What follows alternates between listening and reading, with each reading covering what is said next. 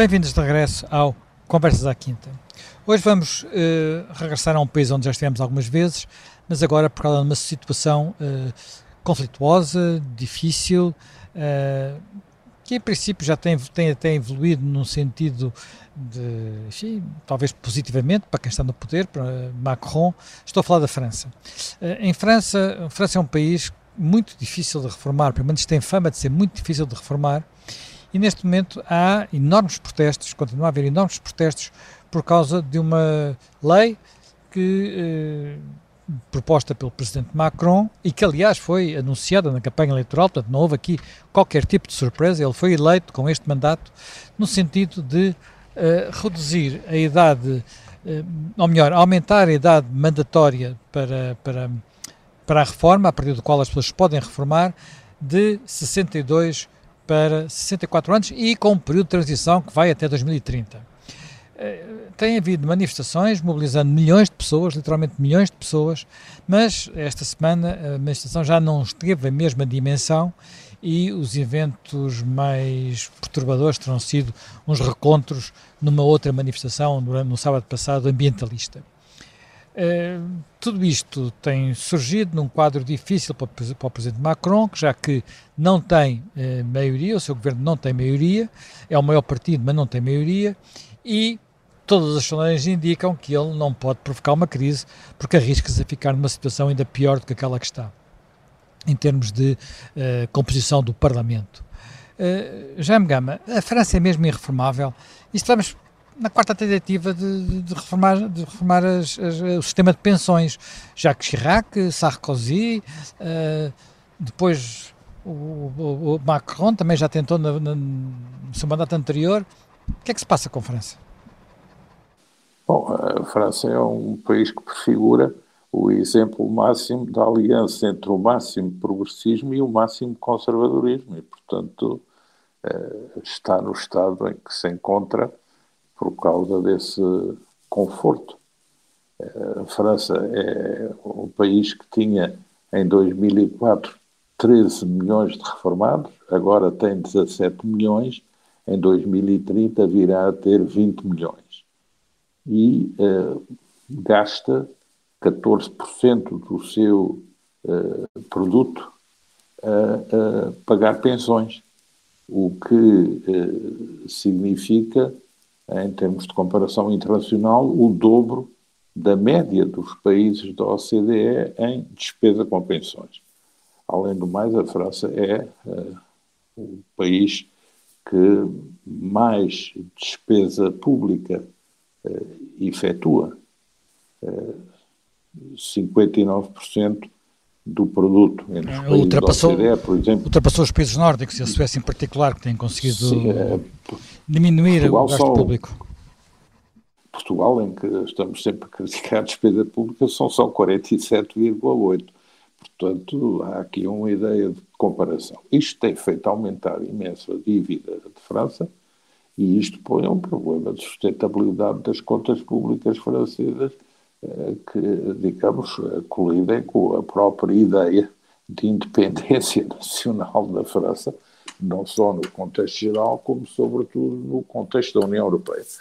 E acontece que esta discussão uh, de subir dois anos uh, a idade da reforma tem na concorrência eleitoral das forças políticas francesas os dois maiores grupos políticos que se opõem uh, ao macronismo, quer a Frente Nacional pela direita, quer uh, NUPES ou uh, os insubmissos de Melanchon pela esquerda, uh, não só são contra, como acham que a idade da reforma devia baixar de 62 para 60 anos. Portanto, há aqui uma noção de como todo este debate é um debate feito um pouco de forma esquizofrénica em relação à realidade e às necessidades da França. De resto, o Presidente Macron disse, isto não é um capricho, isto é uma necessidade. E se esta medida não é tomada, eh, a França vai passar uh, um mau bocado. Mas a verdade é que se gera um enorme protesto, uh, houve a necessidade do Presidente recorrer a um artigo da Constituição que lhe permite legislar. Foram apresentadas moções de censura que perderam, uma das quais era da Frente Nacional, perderia necessariamente, mas uma outra apresentada por um grupo de deputados independentes e sem partido, transpartidária, como foi designada não foi aprovada por nove votos, o que significa que a legislação uh, que o Presidente preconiza fica automaticamente aprovada. Entretanto, uh, para, digamos, atenuar um pouco os efeitos desta crise no plano das manifestações e das uh, tomadas de posição pública, até das desordens e dos desacatos públicos, o, o Governo indicou que estava disponível para uma ronda de negociações, mais uma ronda de negociações com os sindicatos, será feita na próxima semana, e entretanto também os protestos têm vindo a baixar de intensidade. É óbvio que aos protestos desencadeados sobre esta solução legislativa e sobre o facto do Presidente Macron ter recorrido ao expediente eh, especial que a Constituição eh, permite eh, à oposição esses dois factos também tem um pouco perdido gás, assim se pode dizer. O Presidente Macron já tinha deparado com o movimento dos coletes amarelos quando por razões de política ecológica, decidiu criar um imposto de 2% sobre os combustíveis e deparou com uma França revoltada com, com, com esse facto. Eh, a verdade é que também ainda o projeto aprovado vai ser submetido ao controle do Conselho Constitucional, que não é o equivalente ao Tribunal Constitucional Português, mas que tem também importância no processo legislativo, não se sabe qual vai ser a decisão do Conselho Constitucional em relação à totalidade do diploma ou partes do diploma, e também não se sabe o que vai ser, eh, digamos, a negociação com os sindicatos. Mas a verdade é que eh, o projeto, eh, a moção de censura que tinha mais viabilidade de triunfar foi rejeitada, foi rejeitada não só pelo partido Macron, foi rejeitada também pelo MODEM, foi rejeitada por uh, os republicanos, embora tivesse havido um grupo de deputados, 17 ou 18, que votaram a favor da moção de censura. Ou seja, no Parlamento e depois no, na Câmara dos Deputados e depois no, no, no Senado, uh, o, o voto acabou por ser um voto que convalidou a decisão extraparlamentar do presidente Macron, que é uma decisão que está prevista na Constituição de 68, já houve mais de, de 58, já houve mais de 100 procedimentos semelhantes, e a atual Primeira-Ministra, que tem o ano de governo, já, já recorreu uh, para aí 10 vezes a este, a este procedimento, que é, digamos, habitual numa situação em que não há maioria absoluta no Parlamento e há, digamos, o núcleo do presidente Macron, que depois pode jogar ou com os republicanos ou com o Modem para ampliar a sua maioria, e, e, neste caso foi o que aconteceu em relação à rejeição da moção de censura. Portanto, vamos a ver agora como é que a situação vai evoluir. As manifestações contra o projeto e contra a forma como Macron decidiu fazer aprovar a legislação somam-se, evidentemente, muitos outros movimentos que têm agendas próprias, designadamente os grupos radicais, que mobilizam militantes, não só de França, mas eh, de outros países, e que gostam de aproveitar estas circunstâncias para mostrar a sua força na rua. Quando há uma greve de lixo e há lixo amontoado, é obviamente fácil a esses grupos eh, incendiar. Sim, o lixo, parece, o lixo, lixo parece que finalmente um... o lixo parece que finalmente vai deixar de estar amontoado, parece que a greve vai terminar. Porque a greve acabou e, portanto, esse é um fator que fará também de crescer essa visualização da violência que é sempre muito televisionada porque é remuneratória em termos de imagem para fazer subir audiências, portanto há aí essa imbricação que todos nós conhecemos. Mas esperemos que a situação possa, digamos, atenuar-se um pouco. Isso não significa que os problemas políticos da França não persistam, que a reflexão e a interrogação sobre este segundo mandato de Sarkozy não prossiga até sobre as instituições da Quinta República. Esse é um debate que está em aberto, para o qual todos têm muitas ideias, mas poucos têm ainda soluções concretizáveis.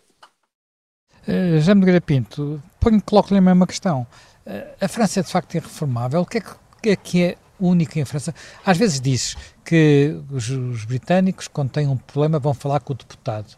Os franceses, quando têm um problema, constroem uma barricada. Acha que é Sim, é vão para. Bom, a França, a gente tem que ver que a França tem de facto uma longuíssima tradição, que vem já desde. Enfim, a França foi pioneira com a, com a própria, com a própria Revolução Francesa.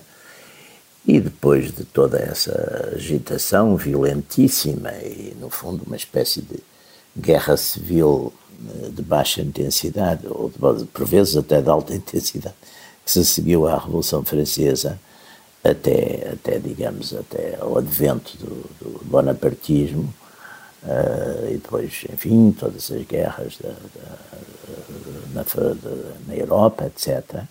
Mesmo durante o século XIX, a partir da restauração, a França foi tendo, eh, com um ciclo de, de agitação política violenta, muito, muito completo e muito constante. Quer dizer, 1830 é a queda da, da monarquia dos tradicionalistas, é a queda de Carlos X, 1848 é a queda da, da, da monarquia e depois uma série de, de, de revoluções eh, esquerdizantes que depois são contidas no final. Depois temos o golpe de Estado, mas tudo isto sempre com grandes movimentos de rua. Depois a Comuna, os finais do século XIX têm também muita violência de rua, quer à direita, quer à esquerda. Eh, portanto, a França, nos anos 30, tem, continuam, depois do Guerra da Argélia, manifestações. Portanto, a França tem, eh, é de facto, digamos, teve, se não estou em erro, teve já 16 eh, constituições, quer dizer, é uma Portanto, tem uma, uma longuíssima história de, de agitação e os franceses saem facilmente, descem facilmente para as ruas. Portanto, não é próprio, quer dizer, a, as reformas não vêm por, por meios, normalmente vêm, eh, acabam por resultar eh, de confrontações, eh, enfim, de confrontações onde a rua, embora, vamos ver, também estamos a falar de rua, não estamos a falar de, de, de, de aqui agora, por exemplo, não estamos a falar, não, não há propriamente mortos, há feridos, há presos, há violência da polícia, há violência dos, dos Aliás, uma das coisas que eu notei nesta, nestas manifestações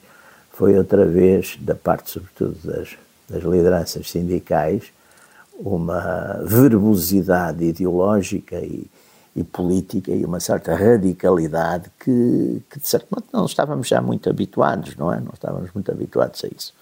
É, e até porque, de facto, perante os números que, aliás, o Jaime, o Jaime Gama estava a referir, e perante esses números, e perante até o que é, o que são as idades da reforma na Europa e também aquilo que é também uma realidade, é que hoje, de facto, as pessoas vivem mais tempo, vivem muito mais tempo do que viviam aqui há 50 ou 60 ou 70 anos. Portanto, uh, perante tudo isso, há uma certa, talvez uma certa razoabilidade, não parece que, que seja uma grande violência, portanto, dado, dado esse fenómeno demográfico, chamemos-lhe assim, e dado de facto esses custos, uh, não parece que seja uma, uma medida assim tão, tão esquisita ou tão estranha para um governo, enfim, independentemente até da sua orientação, um governo ter tomar esta medida, mas não há dúvida que gerou de facto um clima de, de contestação muito, muito forte. Os franceses nisso, de facto, descem para a rua e facilmente. Como é, que, e como, é, como é que explica uh, esta convergência entre a extrema-esquerda e a extrema-direita, ou pelo menos entre os dois extremos? É uh, normal, quer dizer, a convergência é normal. Quer dizer, é normal, é normal, enfim. É normal assim, politicamente, porque... é normal por, por, porque de facto as forças políticas são feitas exatamente para, para explorarem este tipo de coisas, não é? Portanto, uh, a normalidade dessa, dessa, dessa crise é primeiro porque isto também parece haver de facto, curiosamente, um certo apoio, mesmo daqueles que não estão diretamente implicados no assunto, como sejam, por exemplo, os, jovens, não é? Para saber aqui um certo, uma certa convergência de, de apoios. Portanto, também não é. E depois as, as, forças políticas, aqui, quer, quer à direita, quer à esquerda, também, de certo modo, estão irritadas com, com o centrão. Portanto, é preciso ver que aqui também há uma geometria variável. Há uma geometria variável, porque por vezes é evidente que a a direita radical se coloca em grande oposição à, à esquerda radical, mas às vezes há estes movimentos de, de convergência tática, não é? Às vezes pagam-se caros também.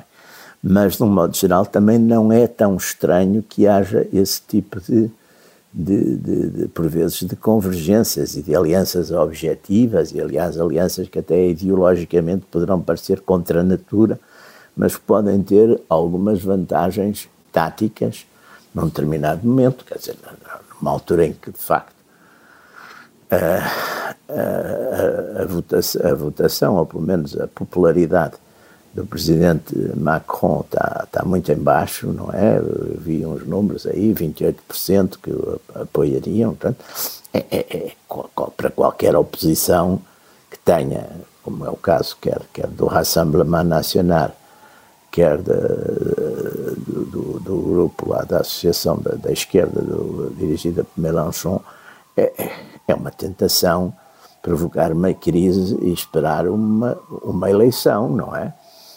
Isso pode, pode ser agora e daqui para um mês já não ser nada disso. Portanto, também se percebe que haja esse tipo de, de movimentos, no fundo, os políticos, as forças políticas, eh, embora nunca o confessem, embora sempre procurem confessar altos valores e altas preocupações de tipo nacional e, e coletivo, mas no fundo têm os seus interesses e, portanto, agem em função deles. E, e aqui também não, não, me estranho, não estranho muito que o façam, não é? Agora, às vezes isso às vezes é contraproducente, às vezes sai caro. Vamos ver também o tempo que, que estas coisas acontecem. Aliás, a gente aqui também assistiu Alguma coisa eu assisti, quer dizer, vi há dias também que havia. mas, mas há um lado, há um lado muito, ao contrário do, do, do, do, pai Le Pen, que tinha tendências mais liberais, a filha Le Pen, em muitos aspectos sim, política económica, sobrepõe-se é, sobrepõe à, à, esquerda sim, radical. Sim, sim, sem dúvida. Aliás, o, o, o Zé Manel, também por uma coisa, porque o próprio eleitorado, se a gente vir grande parte do eleitorado do. Ah, mas os políticos tinha, aliás, passado mandam o eleitorado ou veio do eleitorado? Partido Comunista. Quer dizer, temos que ver uma coisa: grande parte desse eleitorado, o eleitorado do Partido Comunista, de certo modo, desapareceu em França. E grande parte dele, há zonas, há estudos sobre isso, feitos que nem são de agora, são mais antigos, eh, foram diretamente, passaram a votar no, no, no, no, no, no Front Nacional. Quer dizer, portanto, também não é tão esquisito não é tão esquisito, quer dizer, o, o Nacional tem por um lado uma componente, o Rassemblement, atual Rassemblement Nacional, tem por um lado uma componente, digamos, mais ideológica, que tal, talvez ainda esteja um bocado nos quadros antigos, no quadro de uma linha mais nacionalista, uh, mais soberanista, não é? Mas depois tem, de facto, um eleitorado que é um eleitorado, como aliás grande parte destes movimentos ditos ou chamados populistas, é um eleitorado que vem exatamente, é um eleitorado desiludido com aquilo que eram tradicionalmente os partidos comunistas que acabaram, quer dizer, que foram, foram quase todos à vida, tirando o português e talvez o grego, mas foram todos à vida na Europa Ocidental, não é? Portanto... Bem, eh, já regressaremos precisamente a esse tempo na segunda parte, agora vamos ter que interromper durante uh, alguns minutos.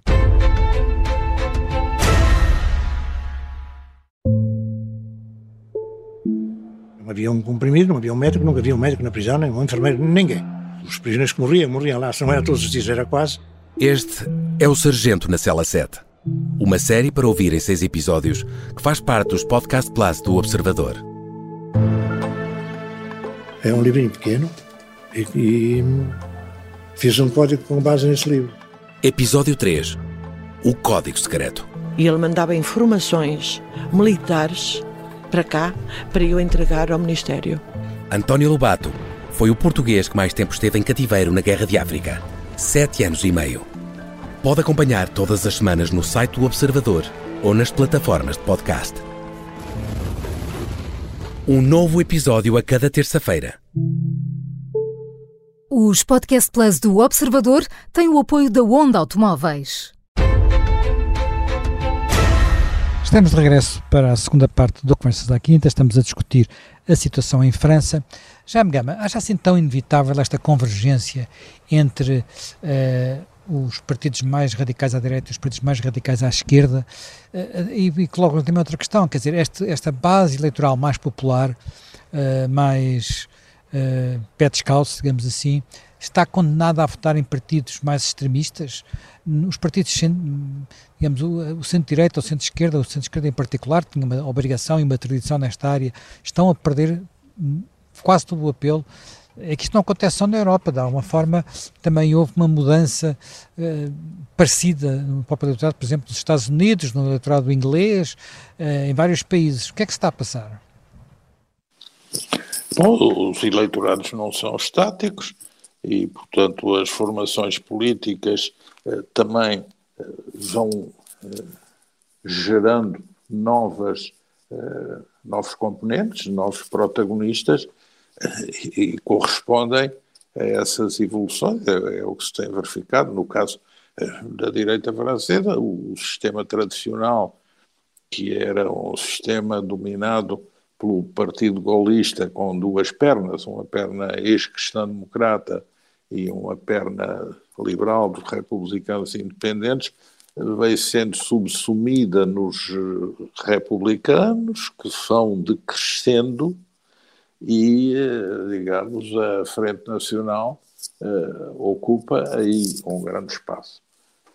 À esquerda, uh, há muito, o Partido Comunista já tinha sido, digamos, eleitoralmente erosionado diretamente pelo aparecimento da Frente Nacional, mas também pelo aparecimento de outros radicalismos e ficou residual o que era a componente do Partido Socialista eh, dividiu-se, uma parte migrou para Macron e a outra parte foi capturada por Mélenchon, que é um populista de esquerda com, eh, digamos, eh, uma estratégia clara de recuperação dessa frente popular na base de uma retórica mais agitada e, e que é o simétrico da Frente Nacional.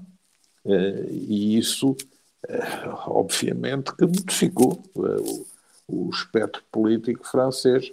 Mélenchon acaba por ser também dominado por uma extrema esquerda que já tinha feito a sua época, mas que regressa agora com novas, com novas roupagens.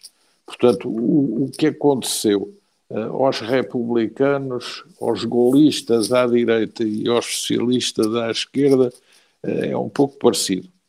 Eh, uma parte vai para campos mais extremos e a outra parte vai para esta solução Macron, que é uma solução, digamos, híbrida, frágil, mas que engloba uma aliança de facto uh, entre, digamos, uma direita mais moderada e uma esquerda mais moderada.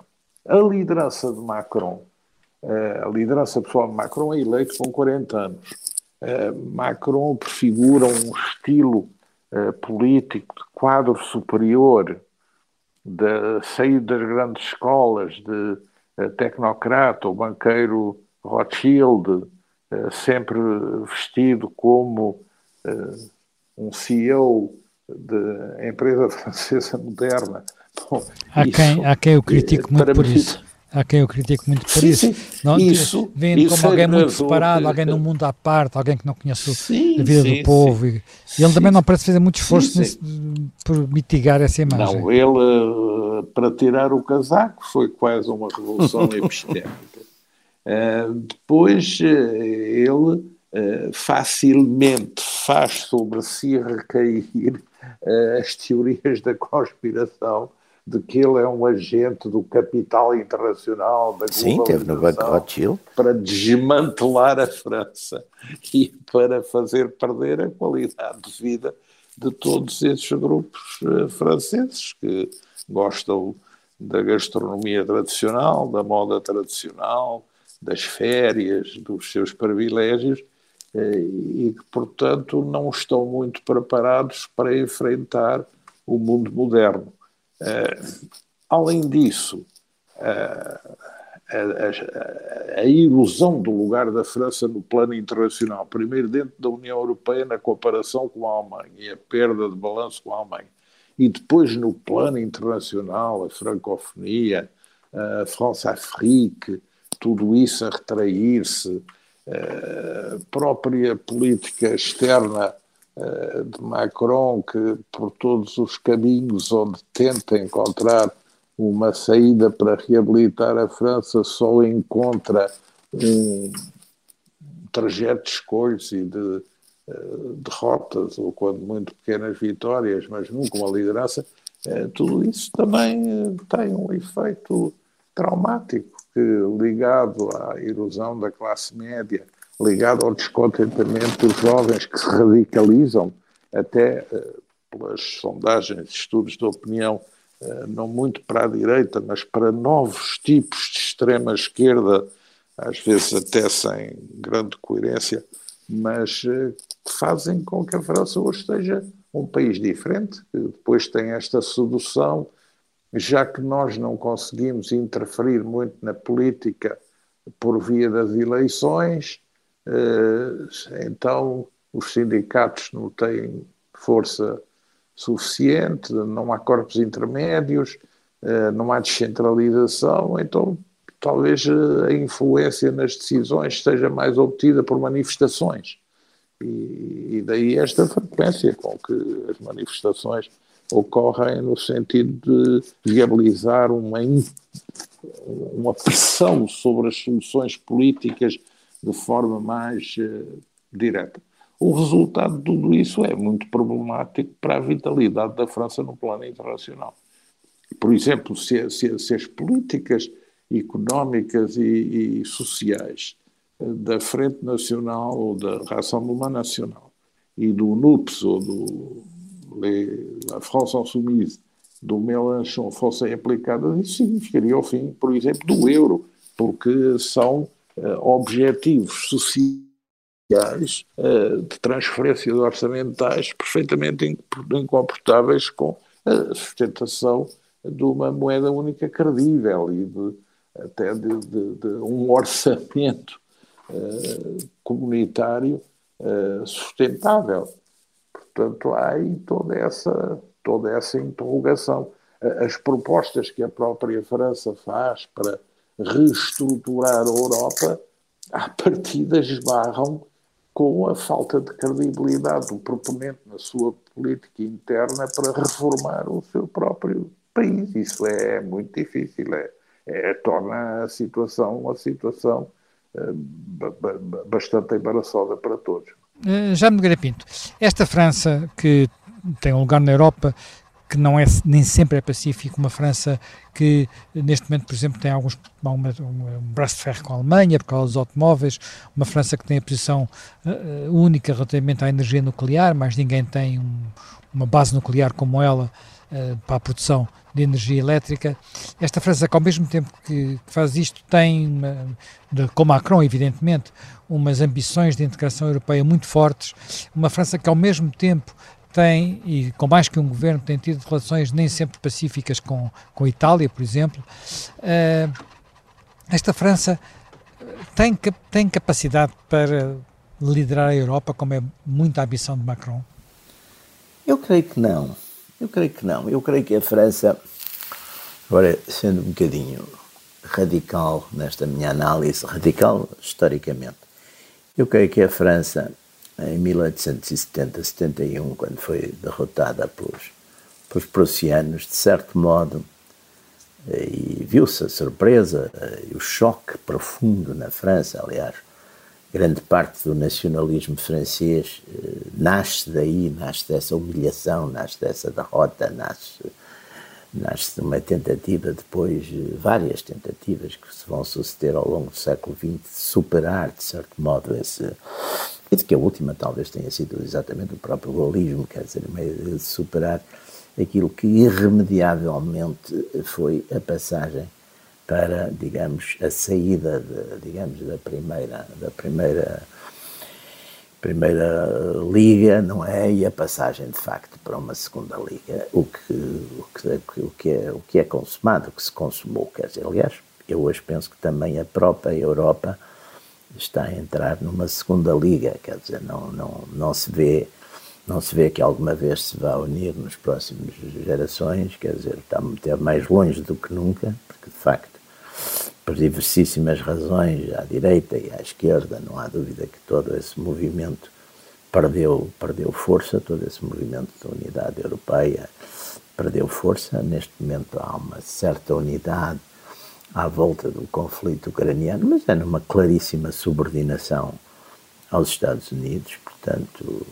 isso também é um problema que, que corta muito a Europa e, portanto, a França, dentro disso, também não me parece que hoje tenha condições para ser um, um líder. É evidente que a seguir a Alemanha será talvez neste momento a, a potência mais importante, mas num mundo que está a tornar-se cada vez mais multipolar e onde a gente vê iniciativas, quer dizer, não, não, não, nem sequer o mundo, o mundo não é bipolar neste momento, a gente vê estados como a Arábia Saudita, a Turquia, a seu modo também a própria Rússia, que tomam posições eh, que chocam, enfim, com, com, com essa linha de, de, uma certa comunidade até internacional, quer dizer, não há dúvida que há uma grande fragmentação e há uma ida para a multipolaridade. E, e portanto, eu não vejo que que a França tenha hoje em dia condições, quer dizer, percebo que haja um discurso e que os dirigentes franceses mantenham esse discurso de, de, enfim, de uma certa ambição hegemónica feita, feita por um lado de, recordações e por outro lado, de, enfim, de algumas condições que a França ainda tem, nomeadamente essa que estava-se a referir, por exemplo, de, de, ter uma parte substancial da sua energia a servir do nuclear, portanto, que lhe dá uma certa independência, chamamos por assim. Mas, mas não há dúvida que eu, eu penso que não, não, não há essas condições, Além de que eh, depois as divisões ideológicas dos próprios franceses sobre aquilo que é a França e aquilo que é a Europa e aquilo que deve ser a organização social, etc., também são muito profundas e a França tem outro problema também muito complicado, muito profundo, que é, que é de facto ter uma imigração muito complicada e uma imigração que culturalmente é muito difícil de, de integrar. Portanto, com todos estes problemas em cima não acredito que, que, que, que, essa, que essa. Percebo, percebo que os políticos mantenham, digamos, esse discurso como uma retórica de, de afirmação e até uma retórica, se quiser chamar-lhe, de esperança, mas não vejo que tenha, enfim, grande conteúdo ou grande substância na realidade. Eh, Jaime Gama, e, e, e Macron? Macron tem possibilidades de sair desta crise como saíram outros líderes que não cederam. Há comparações que são feitas curiosamente entre Macron e Margaret Thatcher. Aliás, havia manifestantes com cartazes em que misturavam as, casas, as caras dos dois e diziam: Desta vez seremos nós a vencer. Será que vai ser assim? Será que Macron vai acabar por recuar como recuaram os outros presidentes antes dele? Ou que desta vez ele vai mesmo até ao fim? Não, nesta questão da legislação não vai recuar e até não tem razões para recuar porque a moção de censura mais viável perdeu e porque ele tinha isto no seu uh, mandato por virtude de uma proposta eleitoral clara. E uh, aí não vejo que possa, de todo em todo, recuar.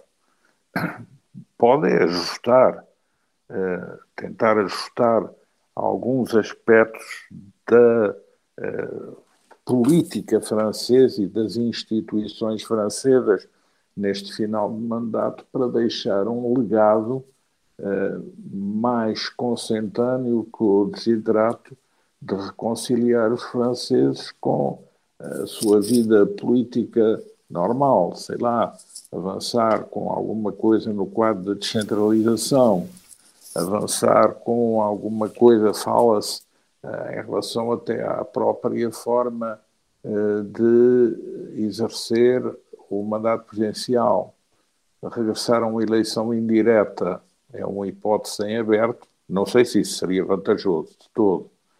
Uh, outra questão é saber em que medida poderá modificar-se o uso do referendo para gerir eh, certas questões da política francesa, aumentar os poderes do Parlamento, no imediato também saber se a maioria Macron no Parlamento vai eh, continuar com uma maioria relativa de apoios flutuantes ou vai estabilizar uma aliança com os republicanos. É um ponto de interrogação. O próprio Macron está aí eh, dividido. Depois também é saber se vai manter a primeira-ministra ou não, que é uma primeira-ministra tecnocrata, um governo tecnocrata. Os, os primeiros ministros costumam, procurar... ser, costumam ser o bote expiatório, fala de escape dos presidentes. Não, é? jeito. Sim, também ajuda.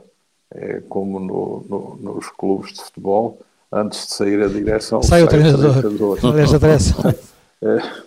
É, é, é, também é uma válvula de escape. Agora, há muita interrogação sobre isso.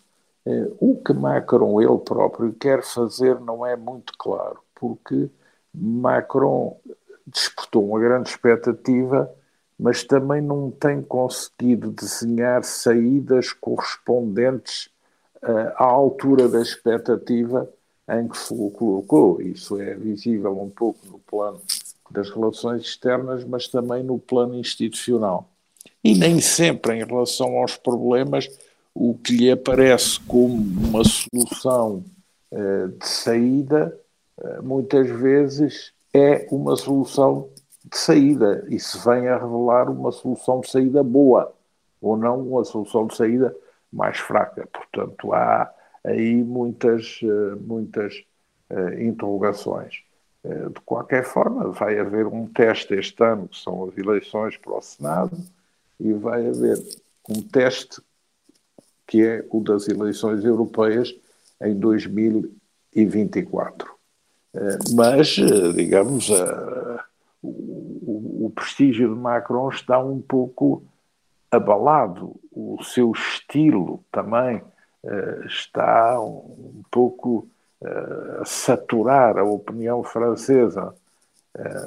O modelo que ele escolheu de se definir como Júpiter, o deus dos deuses, rodeado por tecnocratas que não têm uma relação de comunicação muito forte com a população na explicação das políticas ou na sensibilidade para gerir os dossiês, eh, tudo isso também é algo que é posto em causa. E mesmo se se vir hoje, o campo de apoiantes do macronismo é hoje constituído por pessoas que fundamentalmente rejeitam as alternativas e estão naquele lugar porque o preferem às alternativas, mas não rejubilam com o que está a ser realizado, nem com aquilo que é protagonizado e defendido por Macron.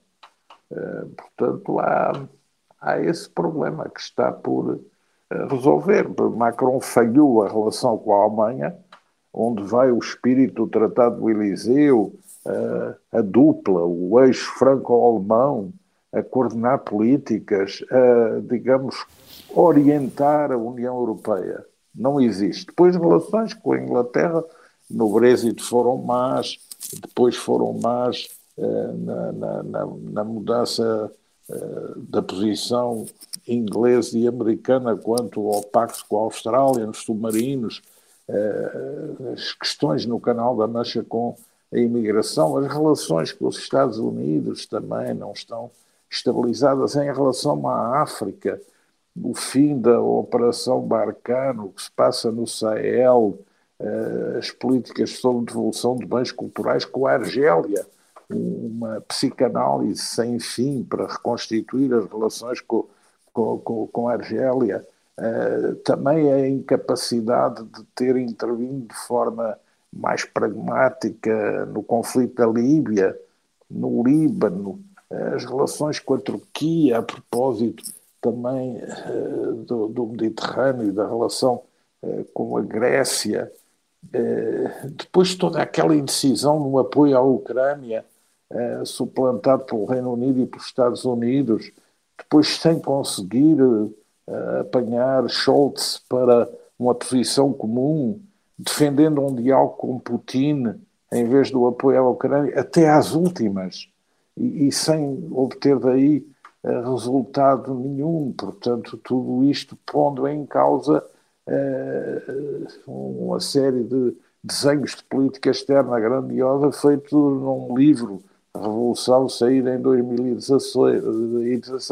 Ou, seja, aqui mesmo em relação à gestão do dossiê França Internacional, grande França, grande visão da França, as coisas não têm de facto corrido bem.